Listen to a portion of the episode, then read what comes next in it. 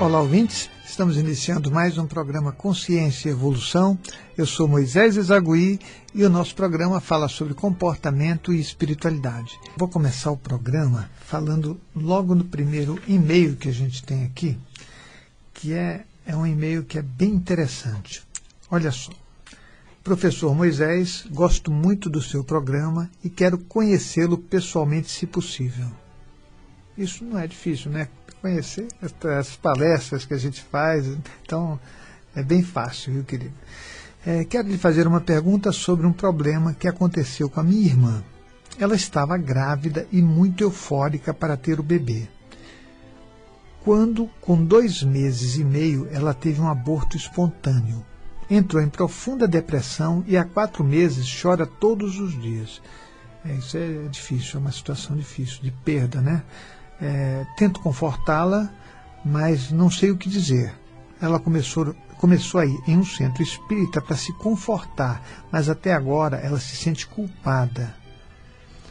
Se você puder confortá-la através do seu programa de rádio, eu acho que ajudaria muito. Nós não perdemos o seu programa. Um abraço, Esther. Ótimo, Esther. Olha só, é, que, a, que a Esther está colocando aqui para gente é que a irmã dela teve um problema né, de perdeu o, o bebê, né? E essa perda, quando a gente tem uma perda, é muito difícil, né? É, se a gente enfocar isso pela parte emocional, pelo comportamento, uma perda ela leva de seis meses a um ano né, para passar o luto, ou seja, você não consegue vencer essa perda com facilidade. Algumas pessoas até conseguem se não tiverem nenhuma ligação, mas no caso de um, de um bebê, é, e principalmente no caso da mãe, né, que perde, ela está perdendo uma parte dela. Né? É, a mãe é muito diferente do pai. O pai não, não, não carrega no seu ventre né, a criança. E a mãe não, ela carrega, aquilo é, é uma parte dela, é a constituição. Quer dizer, é, veja, até na, na psicanálise a gente vê assim, a importância da mãe é muito grande. Se uma mãe for muito coerente, se ela for muito bem posicionada, o filho vai ser muito mais seguro, muito mais feliz. Porque a mãe realmente é quem dá origem à criança. Né? É, de qualquer forma, emocionalmente você vai levar um percurso para vencer isso. Mas se esse luto virar patológico, ou seja, é, se emocionalmente você não conseguir resolver isso, aí é, pode passar de um ano e você continua nesse luto, ou seja, você não vence é, essa situação dentro de você e acaba tendo sofrimento que nada consegue resolver. Né? Então é importante que você entenda que qualquer dificuldade que a gente tenha é uma boa ideia a gente passar o mais depressa possível. Eu sei que nem sempre é fácil, e, mas eu acho que entender o que acontece é importante. Por exemplo, você se sentir culpada. Então, eu vou te falar um pouco da espiritualidade com relação a isso, para que você possa é, saber qual que é a tua situação né, né nessa questão que você está colocando. Né? Então, é, é assim, você a, a mulher engravida, e até os três meses o espírito fica ao lado dela. Então, é, às vezes as pessoas falam, não, mas o espírito já está dentro. Não, ele fica ao lado. E até os três meses, quatro meses, isso vai depender, ele pode desistir sim. Ele pode é, simplesmente, pelo livre-arbítrio, falar, olha, eu não vou nascer. Por que, que ele pode desistir? Porque de repente ele vê que as condições que eram de um jeito mudaram. Por exemplo, a relação do marido com a mulher, depois que ela ficar grávida, ele pode ficar muito diferente do que ele era. E aí é, é a consciência espiritual pode falar, puxa, mas aí não vai dar para eu fazer o que, eu, que foi proposto para mim, né? ou seja, fazer o caminho que eu ia fazer. E o resultado é que ele pode, de verdade, desistir. E aí aconteceria aquele aborto espontâneo. No teu caso, você está dizendo que foi com dois meses e meio, né? A tua irmã abortou com dois meses e meio. Você vai falar, então aconteceu alguma coisa nesse sentido? Veja, as coisas que acontecem, não dá para a gente falar foi por causa disso ou daquilo. Né? As variáveis são inúmeras. Uma consciência espiritual, ela vem aqui na Terra para fazer um percurso, e esse percurso é um percurso de crescimento. Não tem lógica nenhuma né? a gente vir aqui na Terra é, constituir a vida, estudar e, e, acaba a vida e acabou tudo. Não, você tem que crescer. É um momento específico né, da consciência em corpo físico para ela poder crescer. Aí você vai falar, mas por que precisaria de um corpo físico para crescer? É simples, porque é, com o corpo físico você pode se relacionar com as consciências de todos os níveis. Você pode se relacionar com consciências mais evoluídas com consciências menos evoluídas. E você também tem outra coisa, você tem a dor, o sofrimento, as perdas, você tem o nascimento, você tem a morte, que são momentos traumatizantes. E aprender a lidar com isso e com os relacionamentos das diferenças, né? porque ninguém é igual ao outro.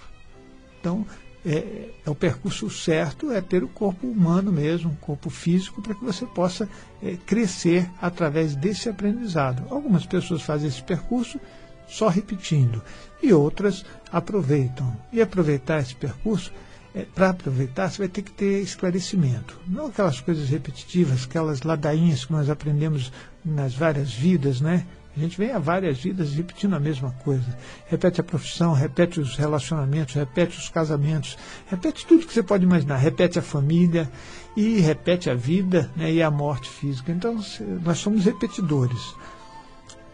Nós precisamos parar com esse processo e nos libertar. Para isso, nós vamos ter que fazer um esforço. E o esforço é, significa ter esclarecimento suficiente para sair daquelas coisas que são é, apenas cerceadoras da nossa inteligência e da nossa liberdade. O espírito ele pode ter não ter nascido por vários motivos. Eu acho que não cabe a gente ficar é, fazendo inferências, né? Puxa, então eu não sou uma boa mãe ou meu marido não seria bom. Não é nada disso. Pode ser uma coisa totalmente é, diferente disso. Entendeu? De repente, no, no percurso ele descobre que ele não quer nascer naquele momento. Não vou querer nascer porque eu estou vendo que não vai dar certo, eu não vou conseguir. Né? E, e aí, se imagina uma coisa, é, a, o casal, eles têm uma condição financeira, e o espírito percebe que dentro daquele padrão, daquela condição, ele consegue fazer um percurso. Quando a mulher já está grávida, não estou dizendo que é isso que vai acontecer, não, é uma hipótese apenas. O marido perde o emprego, entra em profunda depressão, não consegue mais sair de casa, e o espírito que ia nascer, falei agora, como é que eu faço? Porque agora vai ficar muito difícil eu fazer o percurso que eu ia fazer. E ele simplesmente, a mulher aborta e acabou a história aí, né? Não, por isso que eu estou falando, não é para pensar que o marido é melhor ou pior, ou a mulher é, é melhor ou pior. É bom a gente entender que a nossa vida ela tem tantas variáveis que nós não conseguimos né, com a nossa visão tão curta e limitada, entender direito. Né? Meu filho nasceu com as mesmas características do meu tio. É agressivo, brigão, mal-humorado, exatamente como o meu tio. É, exatamente como o meu tio, tá certo. É, aconselhada por uma amiga, fui uma vidente que disse, sem pestanejar, que era o espírito do meu tio reencarnado. Eu agradeci. Isso aqui está engraçado, não está? É eu agradeci e não falei nada, mas a questão é que o meu tio está vivo ainda. É, tá bom. É, deixa eu ver o que, que ela quer saber. Ah, gosto do seu trabalho porque o senhor me parece ser muito, é, muito sério. Eu assisti ao seu curso de, de projeção astral e gostaria que você me explicasse é, como se herdam características tanto emocionais quanto espirituais. Então, deixa eu. Aqui tá. Mas, por favor, não diga que ele é meu tio. Brincadeirinha, ela escreveu aqui para ele. É, e aí, o que, que ela está dizendo aqui? Ah, não diga o meu nome porque algumas pessoas vão me reconhecer. Um abraço. Tá ok. Então, então tá ok. É, essa questão aqui colocada por ela que é assim, o filho dela nasceu com as mesmas car é, características do tio. Né? E aí ela foi numa vidente e a vidente disse que era o espírito do tio, só que o tio não tinha falecido. Então ela ficou meio, né, fica esquisito, muito esquisito.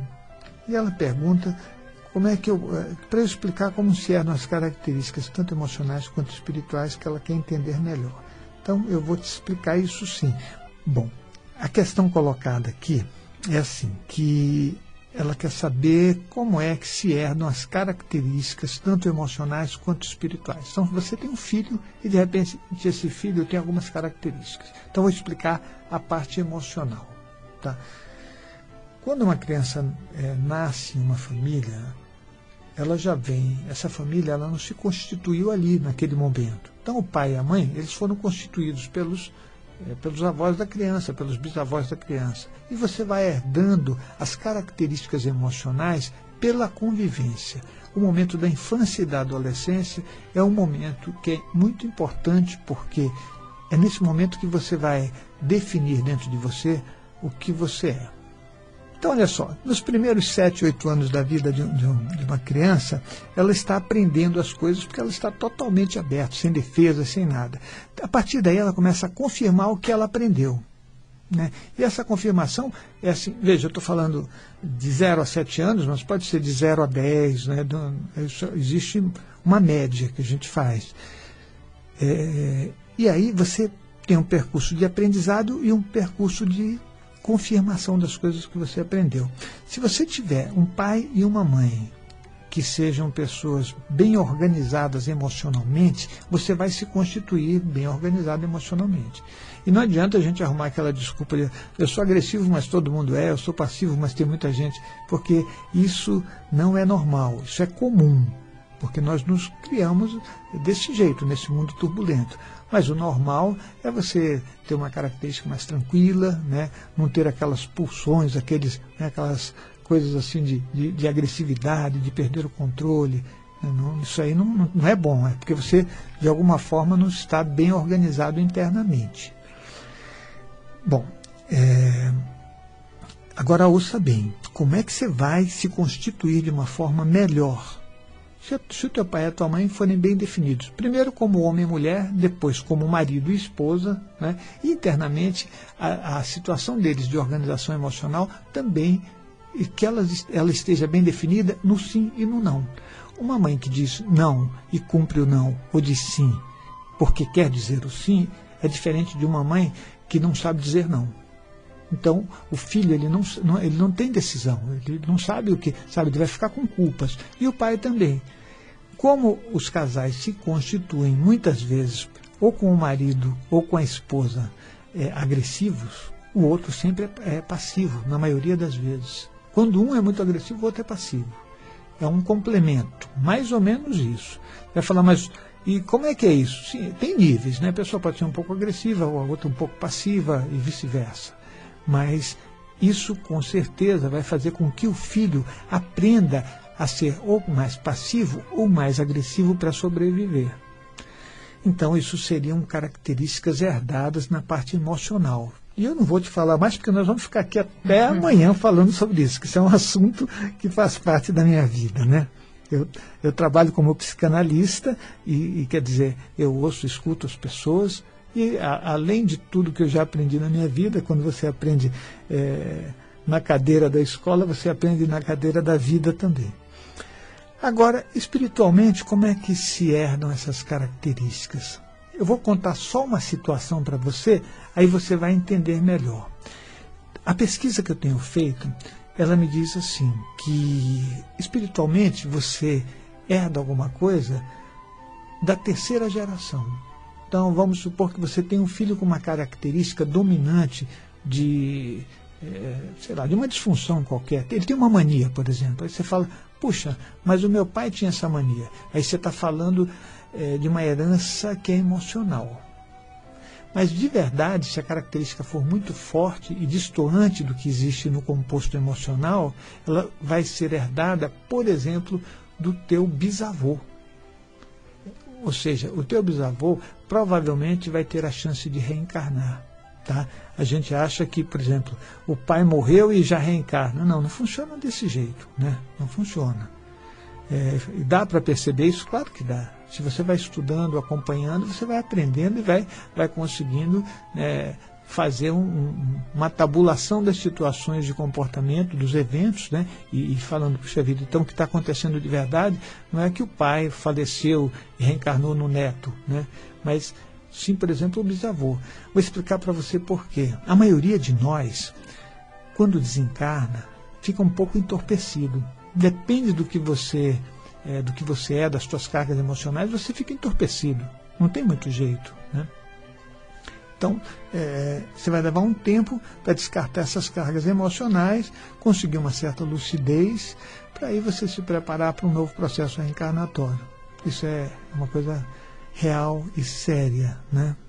Então, é uma boa ideia a gente conhecer esse assunto, porque aí muitas das coisas da nossa vida podem ser explicadas, tanto da parte emocional como da parte espiritual. E eu penso que a parte espiritual acaba afetando muito a nossa vida, por quê?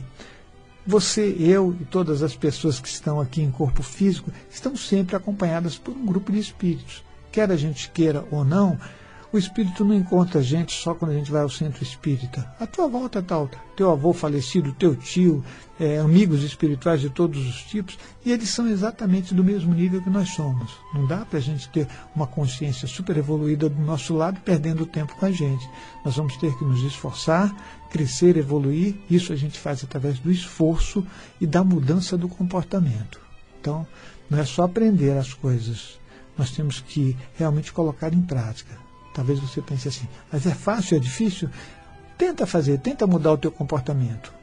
Quando eu digo mudar o comportamento, não é você se controlar, tá? Você é agressivo, você se controla e fala, mudei meu comportamento. Não, você está se controlando apenas. Isso não é mudança de comportamento. Mudança de comportamento é quando você passa realmente a ser aquilo. Ou seja, você passa, por exemplo, a ser uma pessoa tranquila porque você mudou é, através de, de um trabalho com você mesmo, pode ser através de uma terapia, pode ser você mudou a tua forma de encarar a vida. Então, eu espero ter explicado, né? Eu agradeço a você por ter feito esse percurso com a gente e até a próxima semana.